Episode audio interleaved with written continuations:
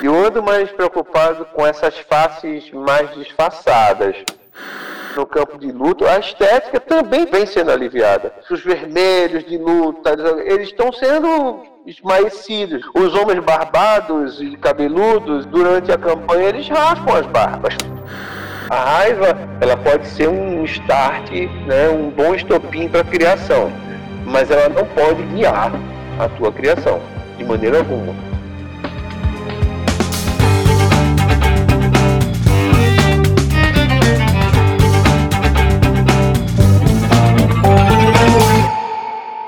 Oi, gente!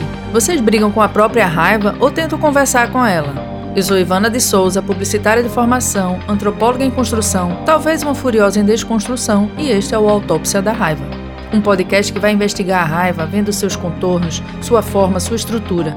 Em cada episódio, vamos conversar sobre a ótica de diferentes áreas do conhecimento. A gente vai botar a raiva para fora e entender como ela funciona por dentro.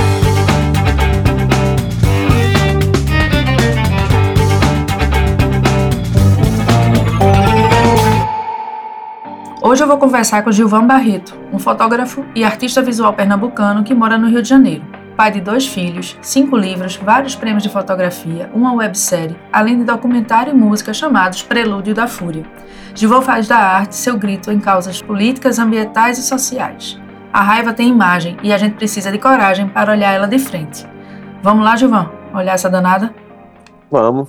Vamos nessa. É o é quando a gente começou a pensar nos nomes né, da, da, da, da jornada, né, dessa jornada da autópsia, a gente naturalmente veio a indicação do teu nome pela, pela construção, pela obra do Prelúdio da Fúria, do documentário.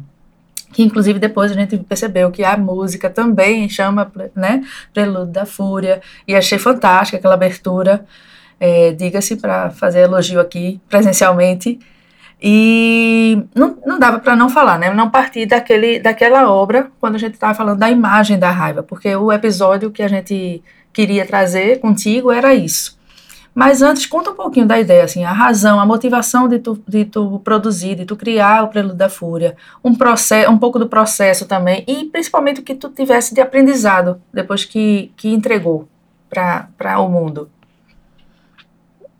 Olha só, eu, eu tenho a minha, a minha relação com, com a fotografia, com as artes visuais, ela é totalmente ligada à a, a procura, a busca de uma, de uma liberdade de ação política, de movimentação política. Então, ela, de, de, de certa maneira, ela tem um, um, um norte que é um norte que, enfim, procura a democratização, ela procura a, a justiça social, a, a, gente procura rever processos históricos dentro da minha potência, dentro da minha do que eu consigo alcançar, logicamente. Uhum. Então, mas de qualquer maneira, às vezes isso isso reage mais imediatamente ao, ao que está acontecendo na sociedade. Às vezes acontece de maneira mais rápida, às vezes não. Nos últimos anos isso aconteceu é, quase como se, lógico, mal comparando, é como, como se eu trabalhasse no meu jornal, entendeu? Uhum. Estou é, exagerando, mas assim, o prazo de que as coisas me contaminaram, o tempo de reação foi muito mais curto. Eu acho que a gente passou os os momentos mais turbulentos assim que eu tenho. E olha que eu nasci e ainda vi um pedacinho da ditadura. Era muito pequeno, mas eu acompanhava meu pai nessa, nessa jornada política, uhum. Ainda de fim de ditadura. Mas que eu me lembro, foram os momentos mais tensos que aconteceram ultimamente, né? E o filme, ele, ele nasceu, eu, na verdade eu desvirtuei a primeira, a primeira é, a primeira ideia, a ideia original do projeto, que era eu queria fazer uma coisa mais de criações artísticas livres.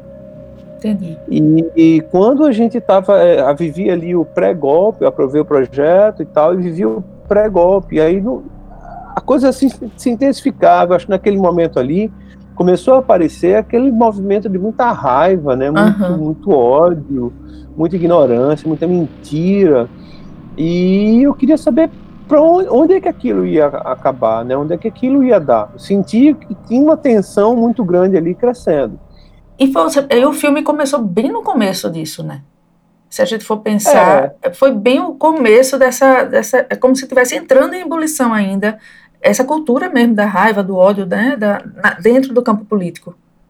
Inclusive, quando, quando no início do projeto, muita gente me dizia que eu estava exagerando, que era exagero, que eu estava sendo alarmista. Mas para mim aquilo estava muito claro, aquilo era uma escalada muito grande de violência, de mentira, assim, coisas que a gente não tinha visto ainda. A palavra é escalada. E, e, uh, e aí eu, eu, eu, eu, na época, como o trabalho era em audiovisual, eu disse, não, cara, não dá para falar de maneira livre sobre isso. Eu acho que os, todos os ensaios, assim, são ensaios fotográficos que tinham uma resposta em, em áudio, em música, né? Uhum. E aí eu tava, calhou de eu, de eu ler é, O Som e a Fúria, né? De, de Faulkner. E aí, cara, é um livro super difícil, né? Um, muito complicado, com narradores, um livro narrado por quatro personagens, cada um é, são personagens bem malucos, é um livro difícil de se entender.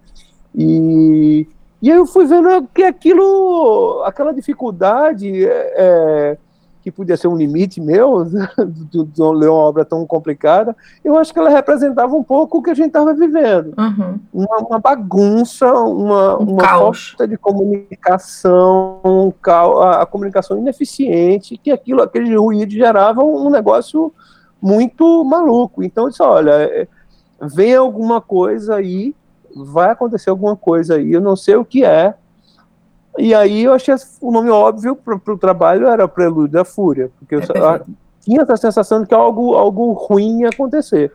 E aí nasceu essa história do Prelúdio da Fúria. E ele, e a, a, ideia é, é. a ideia era, era dizer, olha, no futuro, que sons e imagens desse momento vão prevalecer.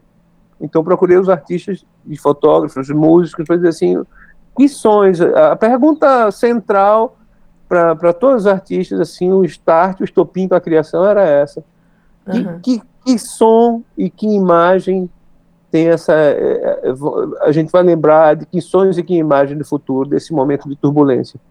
Uhum. Era por aí. É bem, assim, a sensação que eu tive assistindo foi bem isso. Era, e aí quando eu fui para, quando eu fui entender cronologicamente, por isso que eu falei de escalada ser a palavra perfeita, é que a gente, por exemplo, a ideia para mim da autópsia da raiva veio já vivendo o Brasil do Bolsonaro, de, durante a pandemia. Então, assim, ela já, já era instalada a raiva, né? Já era ela. Talvez, não, não sei se dizer se era o ápice, espero que sim, porque a gente tá agora. Estou achando que a gente já está na curva de, de salvação. É, mas o, o teu, cronologicamente, é justamente o. É, é, não tinha outra é palavra, anterior. né? É. é anterior. Eu estou falando de, do ano era onde 15, começou 16? a se armar o golpe é. De, de Dilma. Uhum. É pré-golpe. Exatamente. É, eu estava fechando o filme já com. É, e, e atrasei, porque eu disse: não, é, o, o golpe se desenhou, se apresentou e se realizou. Então lancei o filme um pouco depois, mas ele começou bem antes, antes do golpe. Então, assim. É, é, ele era quase uma intuição, talvez. Ah, eu não. Eu, eu não sei, para mim era tudo muito óbvio, para mim era tudo muito claro, e eu acho que encontrei muita gente também pensando no mesmo, uhum. também muito admirado. Não, não era um, uma. Eu não. Algumas vezes eu via isso, que eu estava sendo alarmista e tal, exagerado, uhum. é, mas, mas assim, entre os artistas que eu procurei, aí eu tentei, tentei é, dividir o filme. O, o filme é como, ele acontece dentro de um disco, né?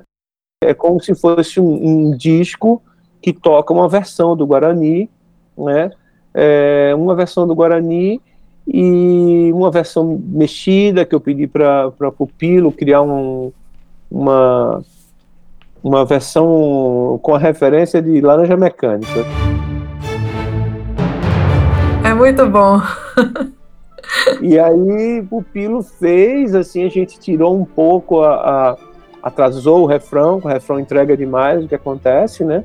E aí, pô, enfim, o filme acontece dentro desse disco que toca e cada faixa é um aspecto dessa violência. Uhum. Né? Então, violência eh, sexual, uma violência contra, enfim, com, contra pessoas mais pobres, enfim, tem várias, várias várias, várias frentes, lados né? dessa, dessa, dessa violência. Uhum, é.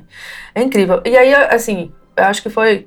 Não, Gilvan, Gilvan é o cara que vai poder lhe dar a resposta da pergunta central, porque todo episódio a gente tem uma, uma pergunta central a depender da, da área de atuação ou de conhecimento da pessoa entrevistada. E a tua é, é qual é a imagem da raiva? Ela tem cor, tem uma iluminação determinada, tem formas específicas. Qual é a imagem da raiva se a gente fosse pintá-la? Ou fotografá-la? Caramba, ela tem muitas caras. Eu acho que eu acho que eu, eu ando mais preocupado com essas com essas faces mais disfarçadas da raiva e do ódio. Eu ando mais mais ligado no cinismo, né? É, inclusive esse é um, é um tema muito que pequenas diferenças assim de sinônimos a gente já começa a se perder, né? É, Dá um exemplo. Exemplo, eu, é, a raiva para mim é uma coisa muito comum, uma coisa muito comum. Todo mundo tem, uhum. em algum momento, alguns mais, outros menos. Mas é uma raiva, é uma coisa que, assim, é uma resposta natural. Uma resposta e ela é temporária, ela vai embora. Mas agora a gente está falando de ódio, né? Aí ódio já é outra coisa. O ódio já se liga muito à ignorância, né? O ódio já começa a ter a raiva também, né? Você está com raiva, você pode, se você não respirar, não contar até é. né, três ou quatro, você também comete. Então assim, a raiva não é não é uma boa conselheira, entendeu? Criar, sob o ponto de vista de, de de, da raiva ou do ódio de maneira alguma, porque eu acho que isso se, se desconecta com o pensamento. Deixa uhum. de ser racional, uhum. é, né? Então, assim, é muito ligado essa coisa do, do amor, né? Dos pensamentos bons, é, dos valores, dos ideais e tal, aqui nesse campo. Aí vem ali a raiva, o ódio, ou qualquer coisa, a intolerância por ali, cada um com sua gradação, e vem muito ligado a isso a ignorância. Uhum. Né? A ignorância, a, a, a, vontade mesmo de, de, de, aniquilar as coisas, de derrubar, isso... O que é eu não um conheço é o tiro da frente, né? É a vingança no, no grau máximo, uhum. e a vingança por vingança, a coisa da destruição. Então, a gente está vendo...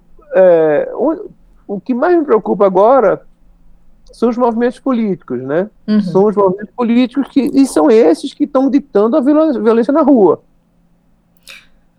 É isso aí que eu acho que está. Então, e esse mundo político, ele ele está no cinismo, ele está nos pequenos gestos, entendeu? Então, assim, eu não não estou nem tentando enxergar mais essa ou, a imagem, tentando voltar à tua pergunta, a imagem mais óbvia da violência, que é o, o as coisas quebradas, o, o, o, dente trincado, a expressão, essa expressão mais é, o suor, o vermelho, a, as cores quentes, o, as coisas rasgadas, as texturas de coisas destruídas. Não estou nem pensando nisso, eu estou pensando no cinismo. é uma raiva no... embaixo do tapete, então. É, e a maldade, né? Uhum. É a maldade maldade, não é só a raiva, é a maldade, é o cinismo, é o que você pode fazer com esse pensamento tão desconectado do, do pensamento comum, do, do, bem comum, da, é, enfim. Entendi. Deixa eu, eu perguntar só uma coisa. É, desculpa, hum. só, é, vou, vou, essa raiva da imagem óbvia que você falou, ela pode também é, sair do grupo do ódio, descolar um pouco do grupo do ódio e ficar no grupo da luta? Eu, eu acho que sim. Isso é um, um, um aspecto complicadíssimo. Porque, assim, é, às vezes as leis são injustas. Né? A, a gente passou por escravidão, por exemplo. Escravidão Isso. era lei, né? Uhum. Era um legal. Como é que você quebra esses, essas, essas injustiças? Então, a, a, violência deve ser a última a, último, o último, a última ferramenta, a última opção. Mas, diante da injustiça, diante da, da opressão, é natural que o clima aumente, que, que as coisas fiquem mais evidentes, uhum. né? Então, assim, é possível. É complexo, complexo é. isso. Principalmente está falando do momento do bolsonarismo, né? Isso. É onde eles pegam todos esses conceitos de democracia, expressão, opinião, é, liberdade de expressão, todos esses conceitos que são básicos, né, cara, que, e eles transformam isso o inverso, né? São conceitos agora elásticos na boca do, de, desse povo odioso. Mas é possível, sim. Eu acho que é, a, a, a, gente não muda a realidade simplesmente é, é, na fala mansa, no, no, diálogo. Às vezes não tem diálogo, né? É, Às e vezes o você... protesto é, é, o, é, é o protesto mais veemente, é a desobediência civil que, que provoca as mudanças. Muitas vezes, não estou defendendo que isso seja a prática e. e é porque quando você foi, foi, falar da imagem da raiva, da imagem óbvia da raiva, é, e ela também é usada para para dizer que quem está lutando por justiça está sendo vândalo, né? Muitas vezes, quando você falou das coisas quebradas, é, as coisas são quebradas e às vezes até essa imagem que é uma, é uma sei lá, uma, um resultado natural de uma sensação de injustiça, ela é usada para continuar oprimindo porque você não pode ter raiva, né? É, nos protestos ali, mais ou menos na época da, da de Marielle, por ali, é, um monte de gente estava preocupado com as vidraças dos bancos, dos bancos. coitadinhos, uhum. né? enquanto, enquanto o presidente assinava, sorrindo, fazendo foto, ele assinava seus decretos e matava o povo de fome. É, enquanto as então, coisas assim, quebradas de quem estava. É, exato. Onde é que está a maldade? Onde uhum. é que está a ira? Onde está onde tá a, a, a injustiça? Nos mais fracos que não tem onde reclamar e algumas vezes chegam a quebrar, danificar e tal, ou, ou, ou num cara que dá uma canetada e mata muito, bota o, o país de volta na, na, na, no mapa da, da, da fome. Uhum. Né? Então, é, é, é, muito complicado isso aí, e tem que ser visto, ainda bem que nós temos tempo para conversar, porque uma frase, uma frase apenas não resume esse não. pensamento. E a gente então é também, é muito complicado. É, acho que só, não, não, sei nem se a gente tem a obrigação aqui, e aí já para a gente ficar mais tranquilo, é de, a gente não vai conseguir concluir ou sintetizar, mas assim, o objetivo da, de toda essa dessa jornada da, da, do podcast é a gente aprender a olhar para a raiva né? Assim, ah, é um bicho monstruoso que está colado com as piores, né, as, as, piores ações, as piores atitudes, ou é um sentimento legítimo, uma emoção, aliás, legítima, é uma reação natural e que ela pode ser canalizada. Enfim, a gente não precisa concluir. Né? A gente pode, inclusive, dizer, ela pode ter várias caras, como você está falando, né? Ela pode ter vários, vários tons de vermelho, talvez.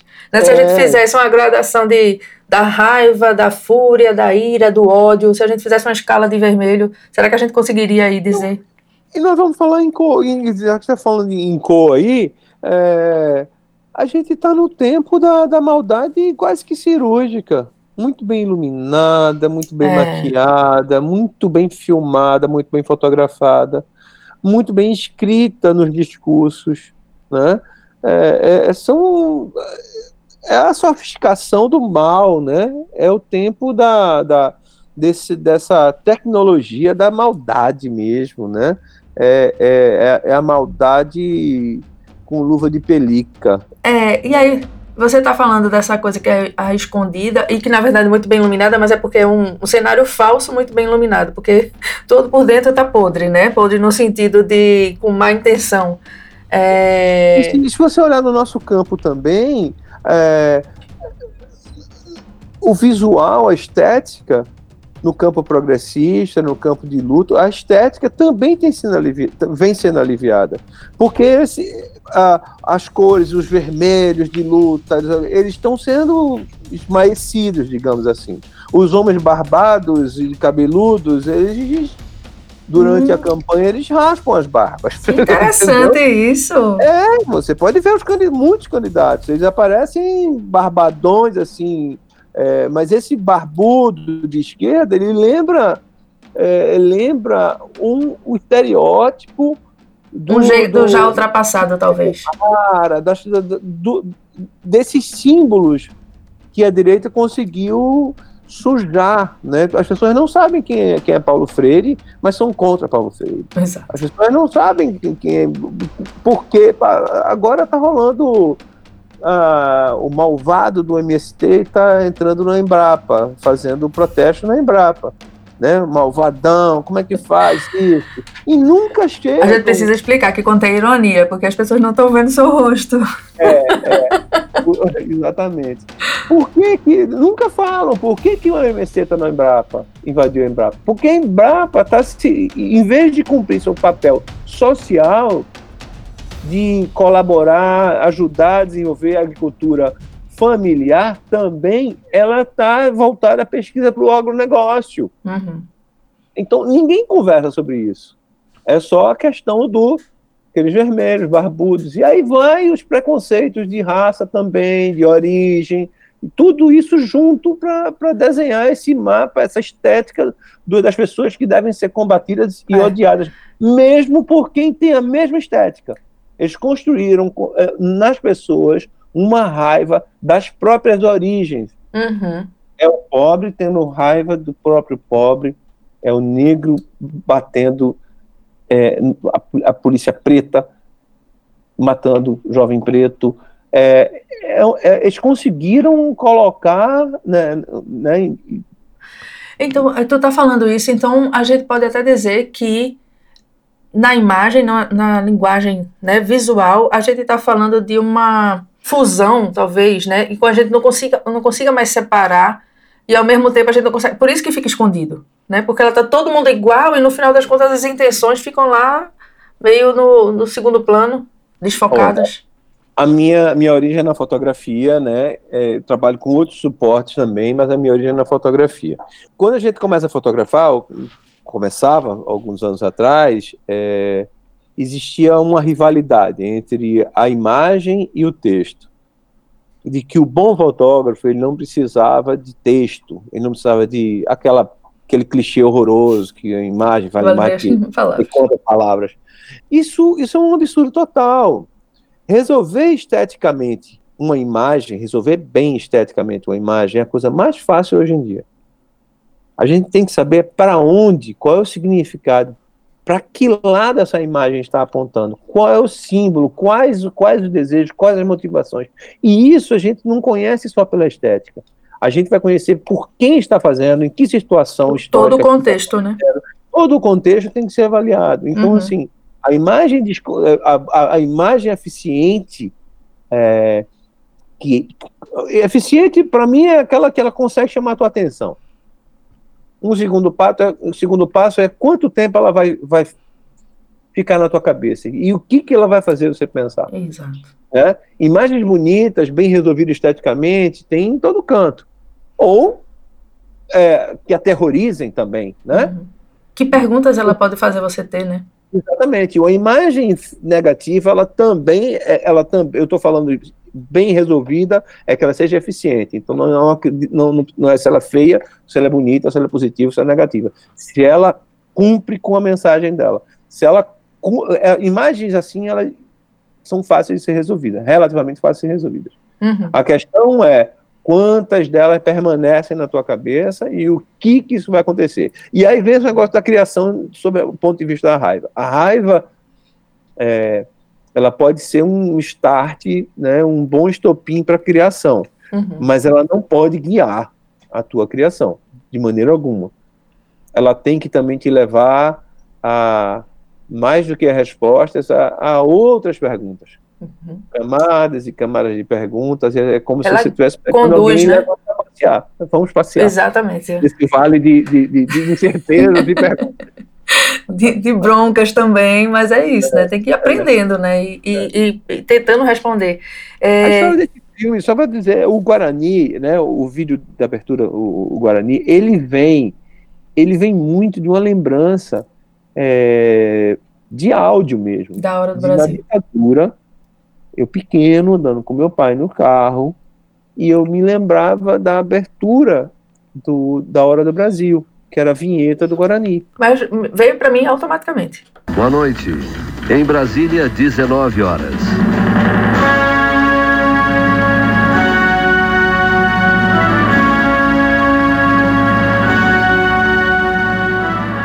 Quando aquilo, quando aquilo tocava, eu me lembro, noitinha no carro, aí em Recife, geralmente, os arredores, eu lembrava de, de ficar olhando para os adultos para ver a reação deles, pra, pela reação deles eu tentar Gente, me arrepiei.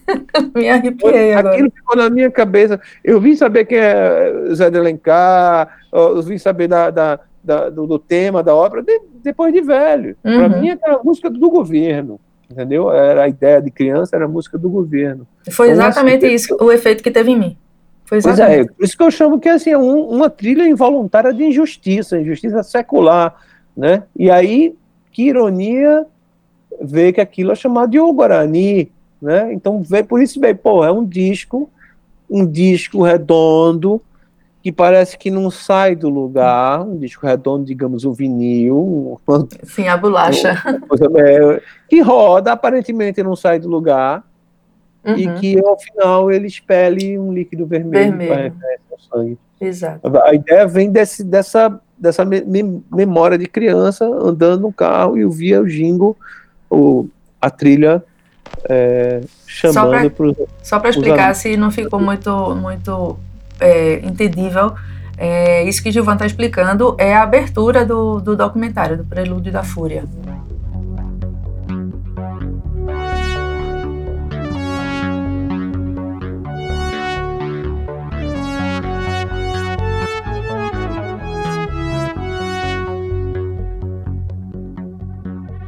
É, Gilvan, uma última pergunta antes da gente entrar num bloco mais, mais pessoal. Se é que tem uma diferença aí, né? Entre pessoal é, e profissional, a gente mistura tudo. Mas vamos lá. Na tua opinião, o artista ativista é necessariamente raivoso? Eu estou falando de você, mas também não necessariamente. Não, de jeito nenhum. Não. Não, de jeito nenhum. E você não. acha que a sua obra é raivosa? Olha, eu sei que ela incomoda. Boa. Eu acho que ela pode provocar raiva em algumas pessoas. Eu pode, não sei que provoca. É, eu não penso de maneira nenhuma em agir sob raiva, sob o efeito dessa, desse sentimento. Eu não, não é. Eu acho que a, a raiva é uma coisa que, que, te, que me faz pensar e dizer como eu vou fazer isso, como eu vou me livrar dessas, dessas injustiças que, que me incomodam e que eu não consigo calar.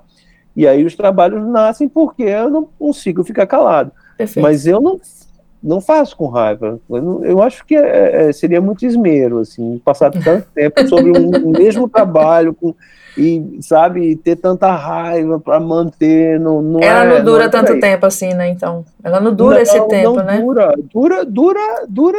O impulso. É, é, é o incômodo é essa realidade que você quer, de alguma maneira, é, chamar para conversar ou dizer, gente, olha para isso, é uhum. é isso mesmo? Uhum. Então, assim, eu acho que também os artistas, muitos, assim, pelo menos os que eu, que eu observo, eles, eles estão espantados com a maldade, com a raiva, com a negatividade. Uhum. Eles estão, às vezes, até apresentando uma coisa que parece meio cruel. Sim. Mas, mas é escancarando, né? Cara, olha que coisa horrorosa. Uhum. Tem uma passagem muito legal de Claudão, de Cláudio Assis. Eu fui fotografar, um, fazer um estilo do filme dele. Eu queria ver o Walter Carvalho fotografando, dirigindo a fotografia, e eu cheguei para ouvir, para chegar de perto. E, e, e Claudão, controverso, é um cara é, não é nenhuma unanimidade, mas um filme muito cruel que ele estava filmando, e ele olhava assim, aquela coisa que ele criou, que ele escreveu, acontecendo ali, sendo gravado, e ele olha para mim e diz assim: caramba, velho, que povo ruim, hein? Aí você olha assim, aquele povo ruim são os personagens que ele criou. e ele está espantado com a maldade desses personagens. Que os personagens foram, foram é, se demonstrando. Criou, é. E que ele criou também, baseado em outras pessoas verdadeiras e outras não. Então, assim, eu acho que, no, no, na real, esse, esse, esse campo da arte, ele, ele é ele é de emoção, sim, ele é vem de emoção, vem de uma criação é, que passa por aí também, mas eu acho que ele é muito é, de sentir também algum tipo de missão, Uhum. né? E, e eu acho que ele também é de projeção do novo mundo. Então, projeção do novo mundo você não, não faz sob efeito de raiva, não, Entendi. fez, não faz pela raiva. Entendi. É, mas foi interessante você dizer que ela pode provocar, porque na verdade é a denúncia de injustiça e injustiça gera raiva, né? A, a, a raiva ela vem, é uma emoção que vem é, quando a gente se coloca ou se enxerga numa situação de injustiça ou de frustração também. Inclusive, a arte, às vezes, ela, ela é uma ficção, é a melhor ficção sobre algo real. Uhum. Então, assim, é, existe aquilo, mas aquilo não tem imagem para aquilo. Aí, às vezes, aí a arte tem essa liberdade de criar uma imagem falsa sobre uma verdade, ou uma verdade sobre. Ou uma nova imagem que talvez vire, né? É outra, é outra, é a materialização, mesmo que etérea, fic- ficcional, Aham. de, de um negócio muito. é, que não existia antes, Uhum. pelo menos naquela com aquelas características ali daquele, daquele projeto de arte. Naquelas definições, né? É, Gilvan, agora a gente vai fazer um bate-bola, que é que são Tá. três perguntas, né? A gente faz essas mesmas perguntas para todo mundo, tá? É, E o nome do, do momento aqui é Grita que eu te escuto. é. Então a primeira pergunta é: o que já te deu muita raiva? Poxa, eu, eu, eu sinto muita raiva, assim, eu sinto raiva no trânsito, eu sinto raiva com egoísmo, eu sinto raiva com. Ah,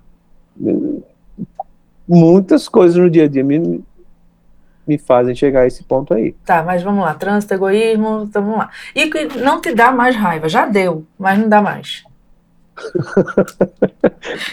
Não dá mais raiva? Ah, Cara, eu, eu acho que noticiário, por exemplo. O noticiário me dava mais raiva. sim. Hoje eu É uma fico. resposta. É como se fosse um um humorista observando um, um, um- um trabalho de humor. Eu quero saber como é que ele vai resolver aquela, aquela piada ali. Como é que ele vai defender o endereço dos outros? A, a que ponto vai a cara de pau da pessoa para transformar um- uma notícia em, em defesa de, de- de- do- dos interesses de alguém? Entendi, entendi. Então, E- noticiário, é Ah. isso. Noticiário já me deu mais raiva. Boa. eu ri um pouco. Boa. E o que você aprendeu com a raiva? E aí, logicamente, que a experiência do, do filme pode trazer, né? Pode vir para cá, mas pessoalmente, o que, que você aprendeu com a raiva? Eu aprendi com a raiva que ela passa. Boa. Boa. É, eu acho que e, e o que há mais de aprender, é- mais para aprender com isso, é como as pessoas lidam com isso, como as pessoas constroem, como as pessoas se reorganizam a partir disso, quais são os próximos passos, entendeu? Isso é muito legal. Como os sábios ao nosso redor conseguem construir algo de positivo a partir da raiva. Muito bom, muito bom. A gente encerrou. A gente encerra com essa, essa última pergunta. Foi muito bom, foi muito rico. Acho que Espero não ter feito raiva para você. de jeito É. nenhum. muito bom, muito bom. Obrigada, Gilvan. Obrigada mesmo por topar participar. Valeu demais. Valeu! Beijão, até mais. Se este episódio fez pensar um pouco sobre suas próprias fúrias, ótimo. Isso pode ser o começo de uma conversa que vai longe. Esse foi o podcast Autópsia da Raiva. Eu sou Ivana de Souza, criadora e pesquisadora desse projeto. O roteiro é de Juliana Lisboa. O desenho de som e a trilha sonora são de Sérgio Quirilos e Guga Fonseca da Falante Áudio. A identidade visual é de Isabela Rinirixen, do Estúdio Bizu. E a produção executiva é de Carol Vergolino e Duda Menezes, da Alumia. Hoje a gente viu que existem muitas formas de botar a raiva pra fora, e a arte é uma delas, como a moda. Raiz de Mercúrio é uma ativista que faz da raiva linguagem estética e revolucionária, e é com ela que eu vou conversar no próximo episódio. A gente se vê lá!